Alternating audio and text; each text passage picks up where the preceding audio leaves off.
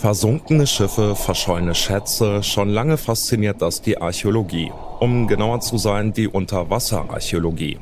Es klingt erstmal nur nach SchatzsucherInnen, die längst vergangenen Zeiten nachtauchen. Doch das Ganze hat auch noch eine andere Dimension. Im südchinesischen Meer sind nämlich im Auftrag Chinas unzählige Unterwasserarchäologinnen auf der Suche nach Schiffswracks. Und zwar, um damit in der Gegenwart Politik zu machen. Wie politisch ist Unterwasserarchäologie also? Das fragen wir uns heute. Mein Name ist Johannes Schmidt. Hi. Zurück zum Thema.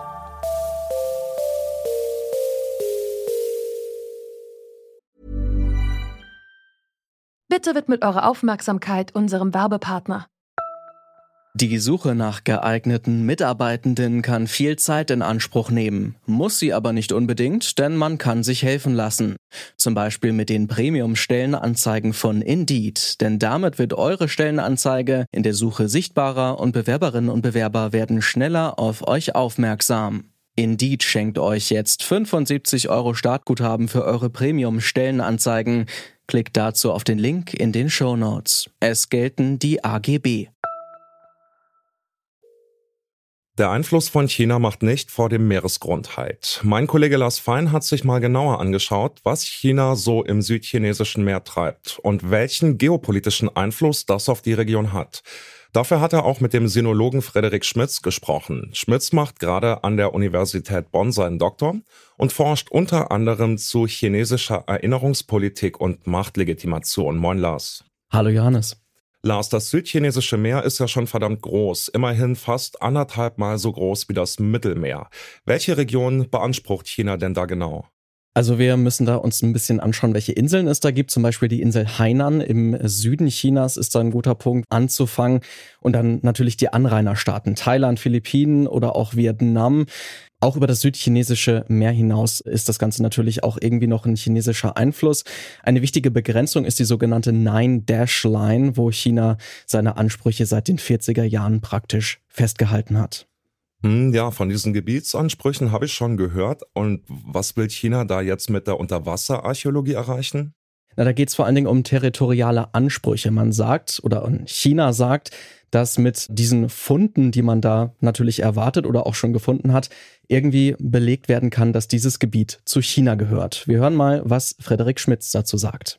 Wenn wir ähm, uns auf diesen kompetitiven Bereich beziehen, also wo China territoriale Ansprüche stellt und diese versucht mit unterwasserarchäologischen Funden zu legitimieren, zu rechtfertigen, dann sind es diese vielen kleinen Inseln und Buchten, die innerhalb des Gebiets des südchinesischen Meeres sich befinden, wo man einfach versucht, versunkene Schiffe zu finden, die irgendwie dem chinesischen Kaiserreich zugeordnet werden können, um dann zu zeigen, darauf ist Porzellan, darauf sind Gold- und Silbermünzen und das ist ein Beweis dafür, dass diese Insel oder dieser, diese Sandbanken sind es ja oft ja auch nur, dass diese historisch immer schon von China zumindest bevölkert oder frequentiert wurden.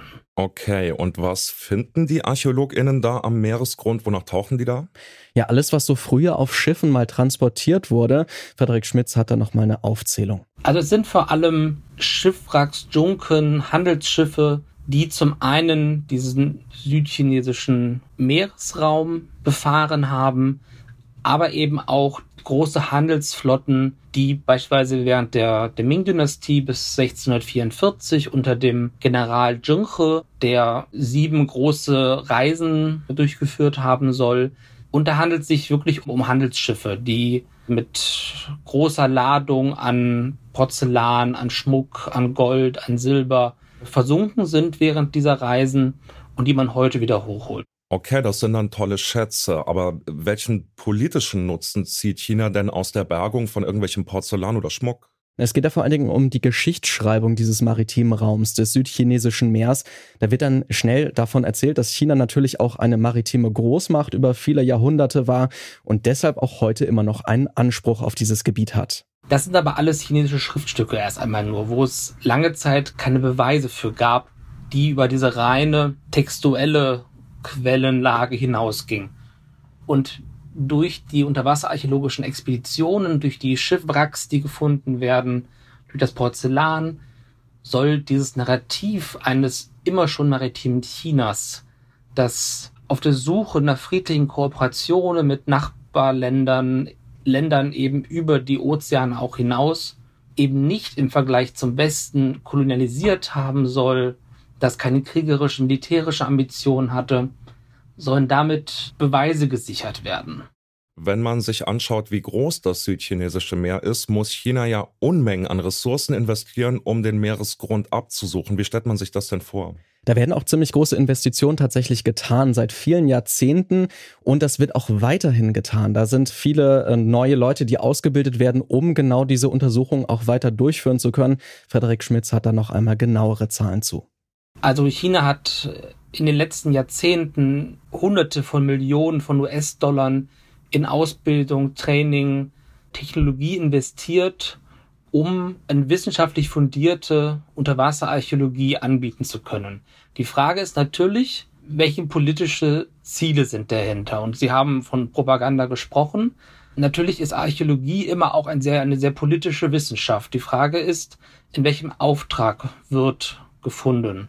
Und auch, was im südchinesischen Meer sehr interessant ist, dass parallel zu den Expeditionen, zu den Ausgrabungen unter Wasser eine hohe Militärpräsenz der chinesischen Marine kommt, die beispielsweise andere Nationen auch unter Androhung von Gewalt davon abhält, ihre eigenen Expeditionen durchzuführen. Denn dadurch, dass China ja auch einen technologischen Vorsprung hat, ist in der Lage, ist natürlich auch nur das zu finden, was sie finden möchten. Das heißt, es werden natürlich keine philippinischen Schiffe gefunden. Es werden natürlich keine vietnamesischen Schiffe gefunden, sondern ausschließlich chinesische Schiffe mit den entsprechenden Ladungen. Okay, also damit ich es richtig verstehe. China nutzt Wissenschaft und Geschichtsforschung, um eigene Interessen, um die Souveränität auf dem Meer dann eben auch militärisch einfordern, durchsetzen zu können.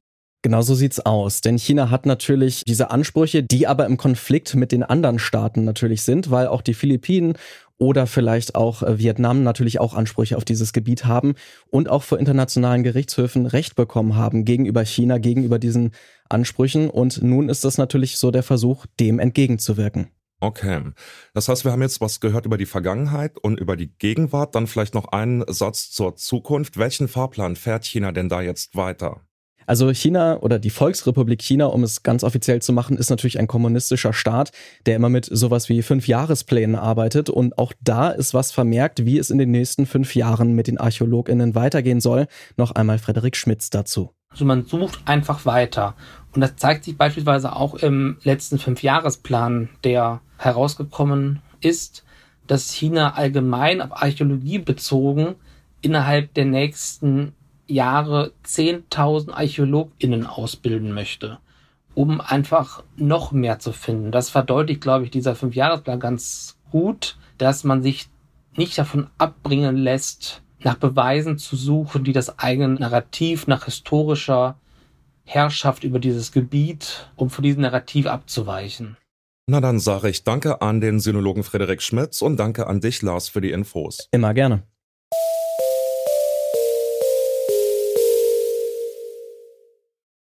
Blickt man auf die Geschichte der Unterwasserarchäologie Chinas im südchinesischen Meer und vor allem auf die Konflikte, die daraus resultieren, dann wird recht schnell klar, die Volksrepublik China möchte die Region in der Gegenwart kontrollieren. Urteile von internationalen Gerichten werden ignoriert. China rüstet stattdessen weiter auf und erhöht die maritime Militärpräsenz im südchinesischen Meer. Die Unterwasserarchäologie ist ein Baustein, um die Machtansprüche trotz des Widerstands der Nachbarstaaten zu untermauern. Und damit war's das von uns für heute. Morgen schauen wir in unserer Themenwoche Wasser auf Flussbäder in Deutschland. Ich hoffe, ihr seid wieder mit dabei. An dieser Folge mitgearbeitet haben Lars Fein, Astrid Jürke und Johanna Mohr. Produziert hat die Folge Hendrike Heidenreich. Chef vom Dienst war Toni Mese und mein Name ist Johannes Schmidt. Ich sag ciao, bis dann. Zurück zum Thema vom Podcast Radio Detektor FM.